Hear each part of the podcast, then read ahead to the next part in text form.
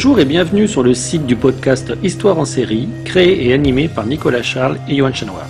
Au programme, une analyse des séries d'hier, d'aujourd'hui et de demain par les spécialistes des questions mobilisées par nos shows préférés.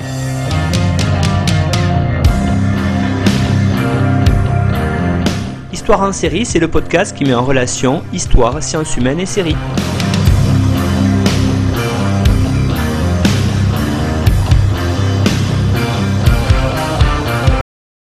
Bonjour à tous, bienvenue dans Histoire en série, Histoire en série qui entame ses enregistrements pour 2022 avec aujourd'hui Angélique Salin. Bonjour Angélique. Bonjour. Alors Angélique, euh, aujourd'hui vous êtes venue nous parler, on va le voir, d'une série animée, on va y revenir dessus. On a déjà fait hein, quelques séries animées, mais là on, va le développer de plus en plus et je suis ravi d'évoquer ça avec vous. Alors je vous présente avant tout très rapidement, euh, vous êtes euh, actuellement docteur en littérature comparée et enseignante dans le secondaire en lettres modernes. Vous avez fait donc des études de lettres avec, une avec un doctorat et vous avez publié de nombreux articles et ou une participation à des ouvrages collectifs. On a mis tout ça dans le euh, site internet histoireensérie.com à la page de l'émission. Alors avant de, commencer, peut-être Angélique, euh, euh, véritablement cette interview, on va dire, cette émission autour de la série Wakfu, peut-être en, quelques mots nous la présenter? Oui, tout à fait. Merci Nicolas. Et merci pour l'invitation. Alors, Wakfu, c'est une série d'animation, comme vous l'avez dit, française, créée par les studios Ankama depuis 2008. Elle compte trois saisons et des épisodes spéciaux à part entière. Et une quatrième saison est en cours de production. Elle devrait sortir normalement en 2022-2023. J'imagine qu'avec la pandémie, ça peut-être été un petit peu repoussé. C'est une série euh, un petit peu, on va dire, particulière, hein, qui met en avant un univers transmédia si cher à euh, notre amie Mélanie Bourda, qui a fait de nombreuses émissions pour nous là-dessus. Alors justement, cet univers transmédia, ça s'appelle le Cosmos. Dites-nous en plus, Angélique. Oui, effectivement, avant d'entrer dans le vif du sujet, je pense qu'il faut parler de cet ensemble multisupport dans lequel s'insère la série Wakfu. Hein, l'univers dans lequel se déroule l'action de Wakfu se nomme le Cosmos. Hein, Cosmos, Cosmos. On voit déjà un petit peu les jeux de mots qui reviennent très souvent dans la série. Donc c'est un univers né d'une valse amoureuse entre un grand dragon incarnant la stasis, l'énergie de la destruction, et de la déesse Héliatrope incarnant le Wakfu, l'énergie de la création. Cette cosmogonie a été inventée par Anthony Roux, Camille Schaffer et Emmanuel Darras, le trio fondateur des studios Ankama en 2004, soit, si vous avez bien suivi, quatre ans avant la première diffusion de Wakfu. Parce qu'en fait, il s'agit dans un premier temps de l'univers d'un jeu vidéo, Dofus, un MMORPG, jeu de rôle en ligne massivement multijoueur, toujours en ligne hein, aujourd'hui, toujours joué euh, euh, actuellement. Donc ce jeu apparaît comme le point de départ d'un vaste projet transmédia puisque suivront d'autres jeux vidéo, notamment le MMO RPG Wakfu en 2012, mais aussi des mangas, des bandes dessinées, des jeux de société, des magazines et des séries d'animation, dont Wakfu depuis 2008. Ces différents projets sont indépendants les uns des autres. Hein. Nul besoin d'avoir joué à Wakfu ou d'avoir lu la bande dessinée Boof Ball pour comprendre la série Wakfu. Le Cosmos est un univers multidimensionnel dont l'histoire s'étend sur plusieurs siècles, voire plusieurs millénaires, permettant ainsi aux créateurs de développer différents arcs en parallèle. La plupart des créations euh, sont ainsi mineures. Hein. La plupart des BD et mangas ne comptent que quelques tomes et les magazines n'ont pas été publiés très longtemps. Quelques exemples, le Dofus Mag bimestriel sur les MMORPG d'Ankama compte 44 numéros et 12 hors-série publiés entre 2007 et 2014.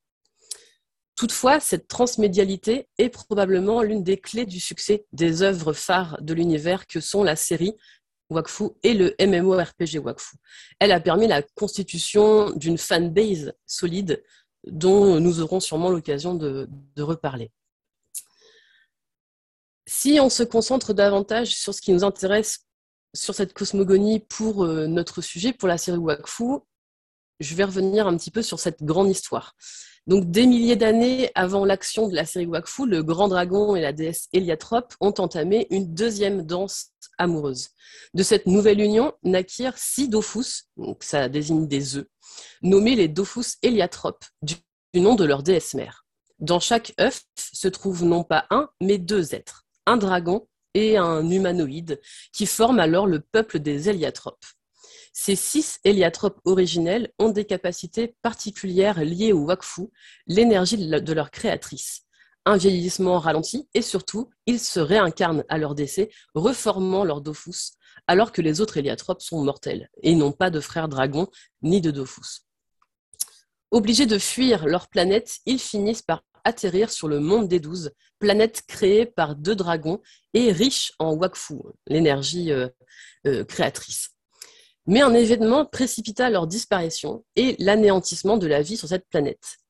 Vinrent alors les dix dieux majeurs, bientôt rejoints par deux autres, et l'émergence de leurs peuples respectifs, les Yop, les Kra, les Zénutrophes, les Pandawa, les Sadida, etc. Donc tout ça, ça se passe des milliers d'années euh, avant la série.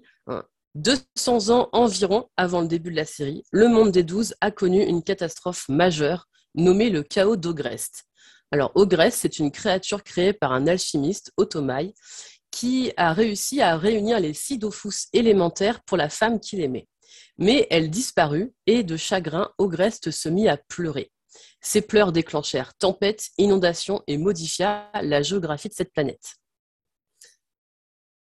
Et tout ça, tout ça, se passe avant la série Wakfu. Hein, donc on l'a à peine effleuré ici, mais la cosmogonie créée par Ankama Studio est très riche. Et si tous les détails ne sont pas indispensables pour suivre et apprécier la série, ils ajoutent une profondeur certainement inédite pour une série d'animation française, d'abord destinée aux enfants. On pourra revenir sur la problématique hein, du public cible. Alors, on va peut-être pour euh, véritablement rentrer dans l'émission, j'allais dire, présenter euh, la série euh, plus intensément, peut-être saison par saison, commencer par la première saison qui a été produite entre 2008 et 2010. Oui, tout à fait. Alors, si on prend cette première saison, Wakfu raconte la quête d'un jeune garçon, Yugo. Ce n'est encore qu'un bébé lorsqu'il est confié par le dragon Grugaloragran à Alibert, un Enutrophe chasseur de primes qui décide de s'installer comme aubergiste à Emelka lors du premier épisode. Ce n'est que 12 ans plus tard que Yugo découvre par hasard ses pouvoirs. Il peut créer des portails de téléportation en énergie Wakfu. Il découvre alors le message caché dans une plume de son ami le volatile Az par le dragon Grugago, ah, pardon, qui lui explique qu'il doit retrouver sa vraie famille sur l'île d'Oma. Mais Yogo ne va pas partir à l'aventure tout seul. Plusieurs personnages vont devenir ses alliés. Alors tout d'abord, on peut, on peut présenter de Percedal, jeune Yop, chevalier de l'ordre des gardiens des chouchous. Alors les chouchous sont des démons et certains sont emprisonnés dans des objets. Les Yop sont réputés pour leur goût pour la bagarre et leur euh, manque de réflexion. Le surnommé Pimpin est un digne représentant de son peuple, en fonçant avec son épée démoniaque Rubilax sans trop réfléchir à comment il va pouvoir s'en sortir. Deuxième personnage de cette euh, compagnie, Amalia Charamcharm, princesse du peuple des Sadida.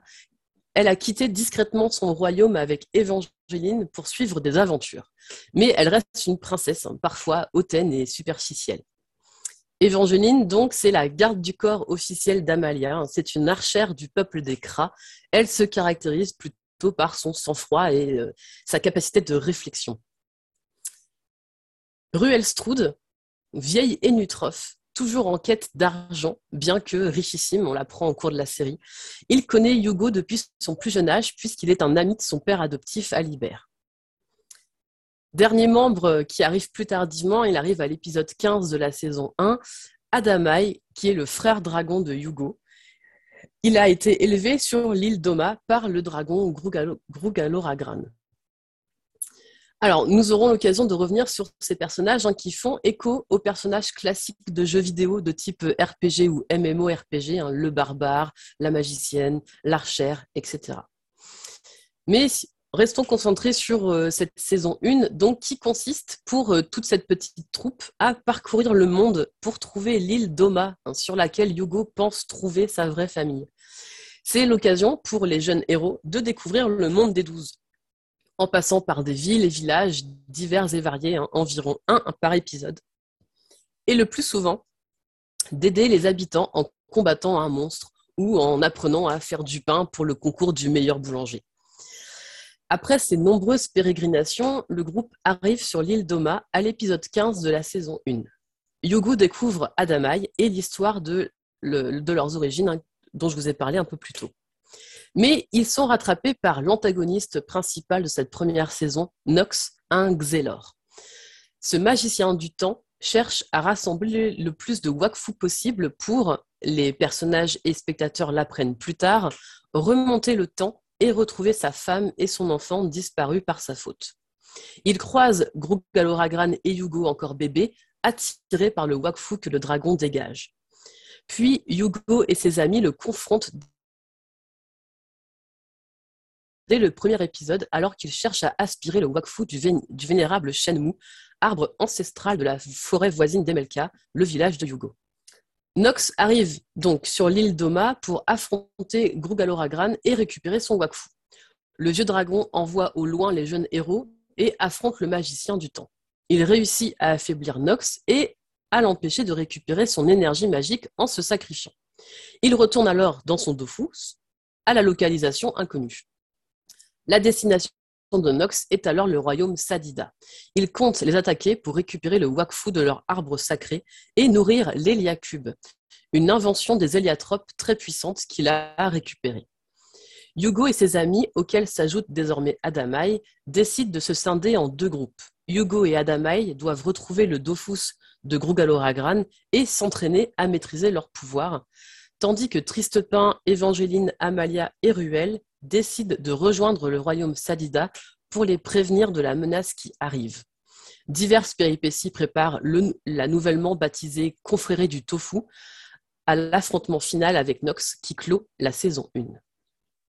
Angélique, cette saison 1 euh, était vraiment déjà très intéressante. Elle, met en place, vous l'avez dit depuis le début, un certain nombre de choses. Mais alors, euh, la, 2 euh, qui, poursuit, on a véritablement un développement d'un certain nombre d'intrigues.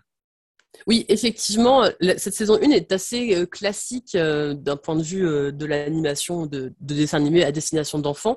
La saison 2, déjà, est plus profonde. Elle, développe des intrigues plus complexes. Hein. Elle voit notamment l'apparition d'un nouveau personnage important euh, manipulant l'Héliacube pour en apprendre davantage sur son peuple, Yugo libère un autre héliatrope, Kilby. Le Dofus de Grugaloragran et de Chibi éclot également. Kilby va leur apprendre les origines extraterrestres des héliatropes, hein, ce que je vous ai raconté plus tôt, et leur disparition à cause d'une autre race, les mécasmes. Mais il révèle également que les héliatropes adultes se sont sacrifiés pour envoyer tous les enfants héliatrope dans une dimension parallèle hors du temps. Kilby, se présentant comme le roi des héliatropes, envoyé également dans une dimension blanche par Yugo, affirme pouvoir ouvrir un portail vers les enfants. Mais il lui faut la puissance de son propre Dofus, caché sur une île à l'autre bout du monde des douze. La confrérie du Tofu a donc une nouvelle quête à accomplir. Aller récupérer le Dofus de Kilby et sa sœur dragonne Shinonome l'occasion de parcourir de nouvelles régions du monde et de rencontrer toute une galerie de nouveaux personnages. Mais ce qui est intéressant de cette deuxième saison, c'est que les relations entre les personnages principaux évoluent. Alors que Tristepin semblait être mort pendant le combat contre Nox, Evangeline parvient à le retrouver et leur relation amoureuse que l'on pouvait déjà deviner devient officielle. Cette saison n'est pas sans révélation. Le, prétendu roi Kilby s'avère être un, terrible danger pour le monde des douze. À l'origine de la catastrophe ayant provoqué la disparition des héliatropes et l'exil des enfants, il avait été non pas sauvé mais banni par les véritables rois des héliatropes, Yugo et Adamai. Un éprouvant combat attend Yugo et ses amis pour vaincre Kilby et l'empêcher de détruire le monde.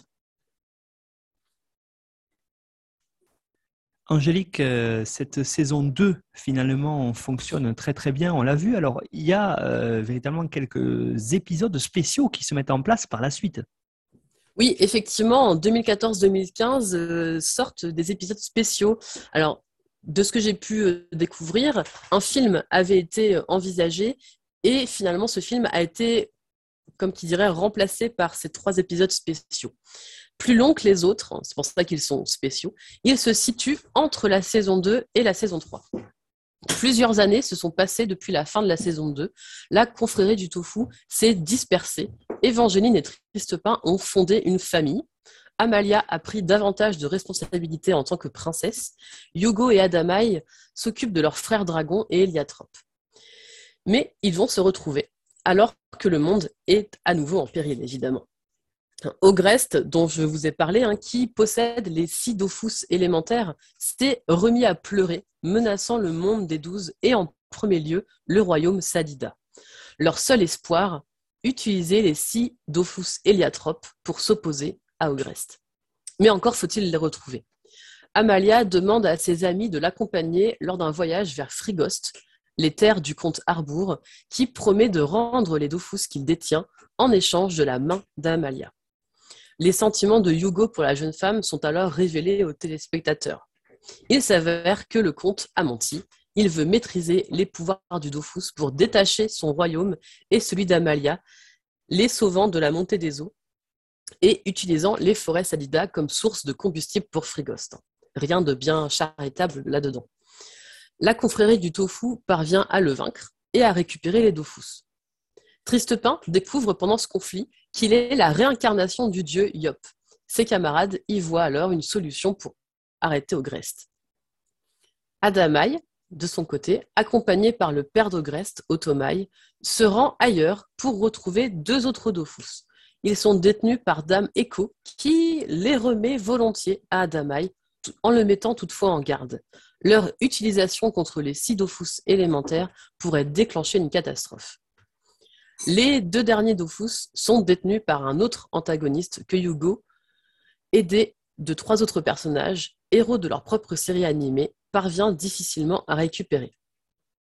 Pendant son absence, les inquiétudes grandissent dans le palais Sadida et, sous pression, Tristepin se rend seul sur le mont Zinith pour combattre Ogreste. Alors que Yugo revient et rassemble les, six Dofus héliatropes, déterminés à venir en aide à son ami parti seul, Adamai s'oppose à l'utilisation des Dofus, convaincu par les propos de Dame Echo. S'ensuit une violente dispute et une rupture entre les deux frères pourtant si proches. Adamai quitte ses amis et retrouve Dame Echo qui lui a parlé d'une certaine fratrie qu'il pourrait rejoindre. Hugo tente de son côté de manipuler les Sidofus et les ayant sous son contrôle, à peu près, se rend au mont Zinith avec Otomai, rongé par la culpabilité d'avoir abandonné son fils. Après un combat épique, ils parviennent à retirer les Sidofus élémentaires à Ogrest, qui retrouve une apparence plus juvénile et les bras de son père. Cette lutte a bien failli détruire le monde, mais finalement tout se termine pour le mieux. Toutefois, ces trois épisodes se terminent en demi-teinte. Tristan et Eva se marient, ce qui est plutôt positif, mais d'un autre côté, Adamai ne donne plus aucun signe de vie. La confrérie est un peu brisée tout de même par ces épreuves. Et qu'en est-il euh, de la saison 3 qui sort en 2017, Angélique? Oui, alors la dernière saison euh, sortie, hein, puisqu'on attend encore la saison 4, euh, se suit directement les épisodes spéciaux. Donc il faut vraiment avoir vu ces trois épisodes pour pouvoir vraiment suivre la série. Donc le combat contre Grest a créé un conflit durable entre Hugo et Adamai. Hein. Ce dernier a rejoint un autre groupe, la Fratrie des Oubliés, composé de demi-dieux, déterminés à détruire les dieux actuels et à faire valoir leurs prétendus droits. Leur chef, Oropo, est lié de façon intime à Hugo, qui devra assumer les conséquences de ses actes pour l'empêcher de détruire le monde des douze. Je ne veux pas trop en dire puisque j'aimerais ne pas euh, potentiellement divulgacher euh, cette saison 3. Et du coup, vous avez évoqué à l'introduction, Angélique, le fait que euh, dans les, mois qui viennent, il devrait y avoir une saison 4. Alors peut-être, qu'est-ce que on pourrait supposer qu'il va y avoir dedans? Alors, Petit spoil, donc, pour pouvoir parler de cette saison 4, puisqu'elle va se situer juste à la fin de la saison 3, dont la conclusion a laissé les héros dans un nouvel endroit, l'Inglorium, la dimension où vivent les douze dieux. Donc, on peut s'attendre à une rencontre avec les douze dieux euh, de, qui euh, gouvernent, qui euh, règnent sur le monde des douze. On va revenir maintenant, si vous voulez bien, Angélique, sur les caractéristiques de Wakfu, en regardant peut-être en particulier dans ces caractéristiques-là, on, l'a compris, entre cette société de production euh, et tout le reste, finalement, ça a été une histoire assez complexe, la mise en place de Wakfu. Oui, tout à fait. Et c'est pour ça que je trouvais intéressant d'en parler avec vous aujourd'hui.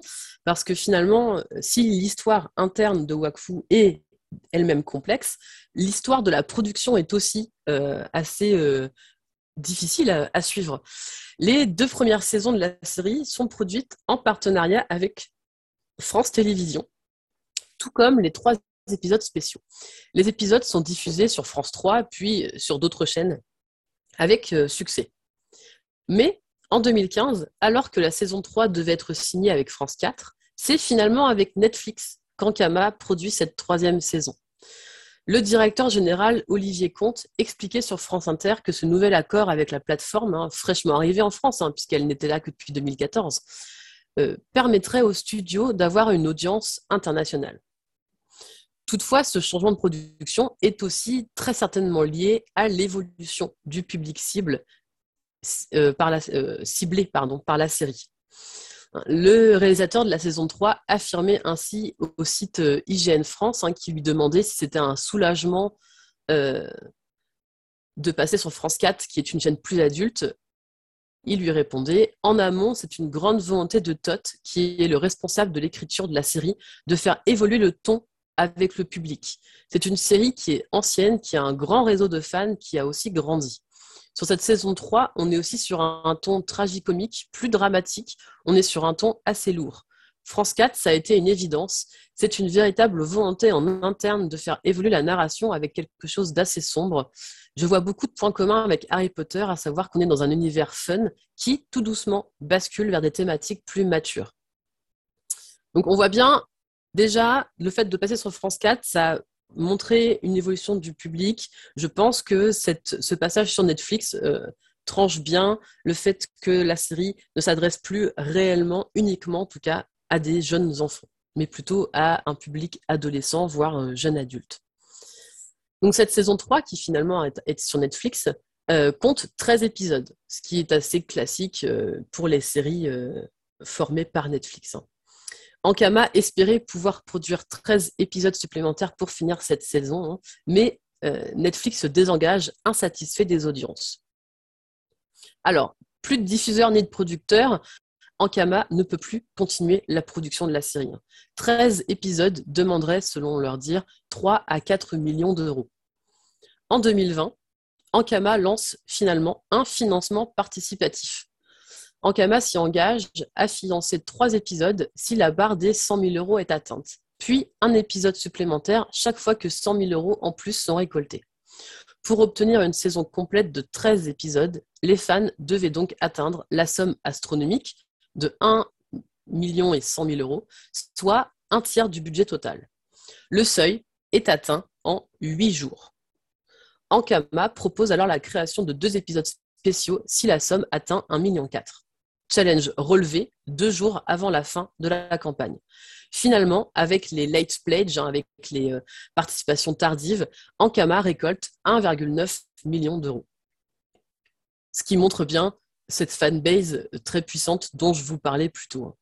Début 2021, Ankama annonce finalement avoir signé aussi avec France Télévisions pour la diffusion de l'ultime saison, attendue pour le moment en 2023 on le voit, la production de la série a été des plus chaotiques. Hein. La raison principale étant sans doute la volonté d'Ankama de proposer une série d'épisodes suivis avec un humour référencé et des thématiques de plus en plus matures.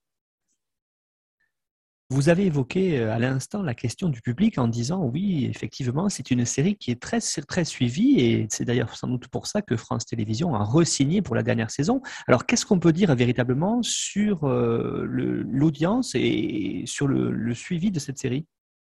Oui, alors effectivement, euh, quand je parle de série suivie, elle est effectivement suivie par de nombreux téléspectateurs, ce qui, je suis d'accord avec vous, explique certainement ce, retour de France Télévisions dans le, dans la partie. Et ce que je veux dire aussi par là, c'est que c'est un, c'est une série euh, qui est caractérisée par le fait que les épisodes se suivent. Ils ne sont pas complètement euh, indépendants les uns des autres. Hein. Les personnages suivent un itinéraire et évoluent régulièrement, hein, tant au niveau de leur maturité que de leur physique.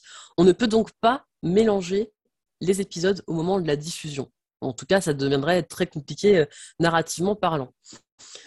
Or, la télévision, en tout cas en France, préfère avoir une grande liberté en termes de diffusion et rediffusion, même encore aujourd'hui. Hein. Euh, je pourrais vous citer un autre exemple. le dessin animé euh, Miraculous Ladybug, diffusé par Tefu depuis 2015, s'est vu adapté au format télévisuel.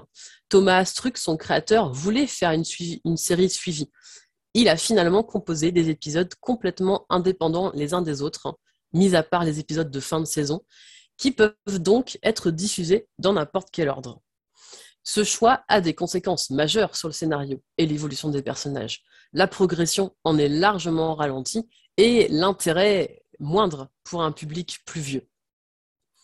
Ainsi, alors que France Télévisions voulait une série pour les enfants, Ankama fait rapidement évoluer sa création pour un public de jeunes adultes, ceux qui jouent à leurs jeux vidéo et ou qui aiment la pop, culture et les références dites euh, geeks. Oui, finalement, Wakfu, quand on le voit, c'est véritablement un public euh, vraiment d'ados, d'adolescents même, hein, vous l'avez dit, de jeunes adultes, ou en tout cas d'adultes qui veulent rester jeunes, euh, parce que par rapport à l'humour qu'il y a dedans et aux thématiques abordées, on est en plein dans ce public-là, et vous l'avez dit, en particulier un public de gamers. Oui, effectivement, hein, l'une des caractéristiques majeures de Wakfu, c'est son humour et ses clins d'œil à la culture geek. Hein, présent dès la saison 1, il n'a de cesse de s'enrichir et les clins d'œil sont de plus en plus nombreux. De manière générale, hein, cette série fait penser aux MMORPG et à leur système de race et de classe. Chaque personnage présente des caractéristiques de personnages de jeux vidéo. Les Yop, par exemple, représentés par Tristepin, font penser aux guerriers de type euh, barbare. au CAC, c'est-à-dire au corps à corps, ils se précipitent en première ligne sans trop réfléchir. Les cras, dont fait partie Évangéline, font écho aux elfes tolkieniens avec leurs oreilles pointues et leurs talents avec les arcs. Amalia, la princesse Sadida, est une magicienne des végétaux, entravant les ennemis et protégeant ses alliés. Le jeu vidéo Wakfu propose d'ailleurs aux joueurs de se créer un personnage en choisissant tout d'abord une race ce qui influencera sa façon de combattre et de jouer. Quelques exemples plus précis euh, de cet humour, de cette euh, caractérisation par euh, l'esprit plus adulte de la série. Un triste pain de Perceval. Rien que son nom est déjà un clin d'œil au chevalier Perceval. Il n'est d'ailleurs pas le seul dont le nom est évocateur. Regminton Smith, Pan Diego de la Vega, Lady Gladla, Shannon Stone, etc. Euh, très régulièrement, le public plus adulte, plus à même de comprendre ces jeunes mots, va pouvoir euh, sourire et euh, être content de reconnaître ces, jeux de mots dans la série. D'autres exemples. À la saison 1, donc dès la saison 1, hein, épisode 18, alors que les héros doivent se séparer, ils décident de se trouver un nom. Évangéline propose comme nom la communauté de l'anneau, car ils sont assis en rond. Et Ruel lui rétorque, je cite, Trop évident, ça a sûrement déjà été pris. Évidemment, référence ici à Tolkien. Et j'imagine qu'un enfant de 5-6 ans n'aurait pas cette référence. Donc ça montre clairement ici que Ankama s'adresse à un public plus âgé. Saison 2, épisode 5, les héros parcourent un donjon élément classique du jeu de rôle hein, où les euh, joueurs vont aller de salle en salle combattre des monstres jusqu'à arriver au boss, euh, final. Saison 2, épisode 12, hein, Ruel s'exclame face à un ennemi Tu ne passeras pas. Ce qui est clairement une référence ici à Gandalf hein, dans Le Seigneur des Anneaux. Saison 2, épisode 15, est cet épisode est entièrement un hommage aux jeux vidéo puisque euh, le style graphique va changer régulièrement dans l'épisode. On va avoir des références à Mario, à Pac-Man, à Tekken, etc. Les jeux de mots sont aussi davantage destinés aux jeunes adultes. Par exemple, saison 1, épisode 18, Ruel propose de donner leur carte magique en guise de paiement à la capitaine qui accepte de prendre le groupe à son bord. Il affirme alors que les paiements par carte sont de plus en plus courants et que celle-ci, très bavarde, est à débit illimité. Il parle bien d'une carte euh, parchemin, hein, une carte pour se repérer dans le monde. Et ici, on a un jeu de mots avec la carte bancaire. Saison 2, épisode 8, alors qu'un personnage se vante à propos de son imposante armure étincelante, Ruel. Alors, Ruel, c'est le personnage le plus âgé, hein, donc les jeux de mots douteux hein, lui reviennent très souvent. Donc Ruel, face à cette imposante armure, affirme qu'effectivement, je cite, il en a une grosse. Je vous laisse savourer le, le jeu de mots. Saison 2, épisode 18. Lors d'un combat, l'épée de Tristepin ne parvient pas à grandir comme habituellement lorsqu'il veut combattre. Le chevalier connaît cette panne pour la première fois euh, à cause du stress, peut-être. Effectivement, la saison 2, je vous l'avais dit, est déjà différente de la saison 1. Hein. Clairement, là, on a des choses plus graveleuses, plus, euh, destinées à un public adulte. Hein. Saison 2, épisode 20, on a la reproduction de la scène mythique du Titanic euh, au bout d'un bateau, plus compréhensible par un public plus âgé. Alors, cet aspect n'est pas sans rappeler d'autres sagas de fantasy humoristiques, hein, comme le donjon de Naulbeuk ou euh, Reflet d'acide. Euh, mais Wakfu se caractérise aussi par son histoire riche et complexe. Hein. Si le début de la série ressemble à une quête simple d'un jeune héros à la recherche de son passé, la suite développe des questions plus complexes. Lorsque le retour de dizaines de milliers d'héliatropes est envisagé, hein, je vous rappelle, lorsque Kilby promet de pouvoir ramener les enfants, les dirigeants des douze nations se réunissent et débattent. Quel territoire donner à cet autre peuple? Comment l'accueillir? Ce qui est peut-être encore aujourd'hui d'actualité avec ce qui se passe dans notre monde réel, hein, quand on parle d'accueil d'étrangers. De plus, si Nox, l'ennemi de la première saison, est assez classique, les antagonistes suivants sont plus subtils. Les relations entre les personnages principaux sont aussi plus complexes au fil de la série. Des dissensions profondes apparaissent, fracturant la confrérie du tofu. Certains fondent une famille. Hein. On a quand même une femme enceinte combattante à l'écran. Dans un dessin animé, c'est plutôt original, je trouve. Tandis que de son côté, Hugo souffre de son statut de quasi-immortel qui ne vieillit pas au même rythme que les autres, hein. et notamment au même rythme qu'Amalia. Lui grandit très peu, tandis qu'elle vieillit et devient une jeune femme. Il se sent en décalage et euh, dans l'incapacité de pouvoir avoir de vraies relations avec elle. Les héros de Wakfu ne sont pas toujours héroïques. Hein. Ils commettent des erreurs, leurs choix sont critiquables et les conséquences peuvent être très lourdes pour le monde. Ainsi, Wakfu est une série d'animation bien plus riche qu'il n'y paraît. L'univers dépeint a une histoire longue et complexe, se déployant sur plusieurs millénaires. Mais euh, loin de noyer le spectateur, la série parvient à développer progressivement son propos pour entraîner son public dans une histoire qui, sans perdre son humour, gagne en intensité dramatique. Ce que je voudrais dire, c'est que euh, Wakfu est une série majeure dans l'histoire de l'animation française. Et cette animation française, elle gagne une aura internationale ces dernières années avec les studios Ankama, mais aussi plus récemment avec euh, d'autres studios comme Fortige Productions, hein, qui a co-réalisé la série Arcane euh, basée sur l'univers du jeu vidéo League of Legends. Je ne sais pas si vous en avez entendu parler, mais là, ça a fait un, un sacré buzz. Ces deux exemples prouvent à quel point les séries animées ne sont pas uniquement pour les enfants. Et c'est justement ce qu'on cherche à mettre en avant dans l'histoire en série. Et on va en parler en cette année 2022 de plus en plus. Les animés ne sont pas que pour les enfants, ni d'ailleurs que pour les adolescents.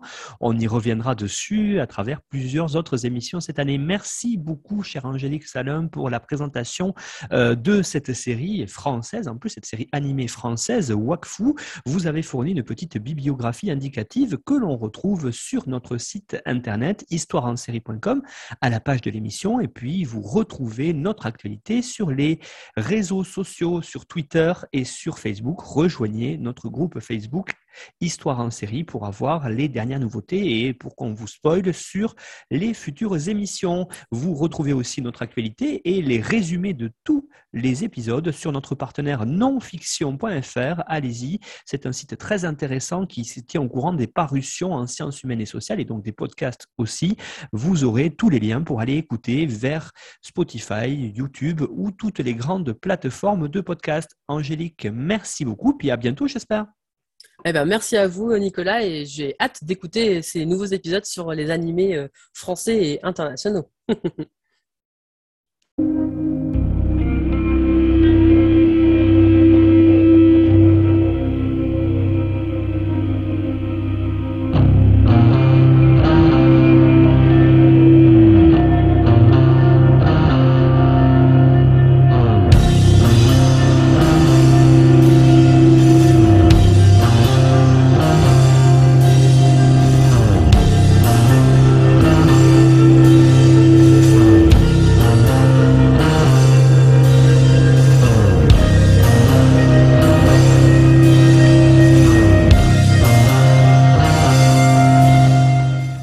Retrouvez-nous sur Twitter, at Histoire en série, pour connaître le programme à venir, ainsi que des conseils bibliographiques.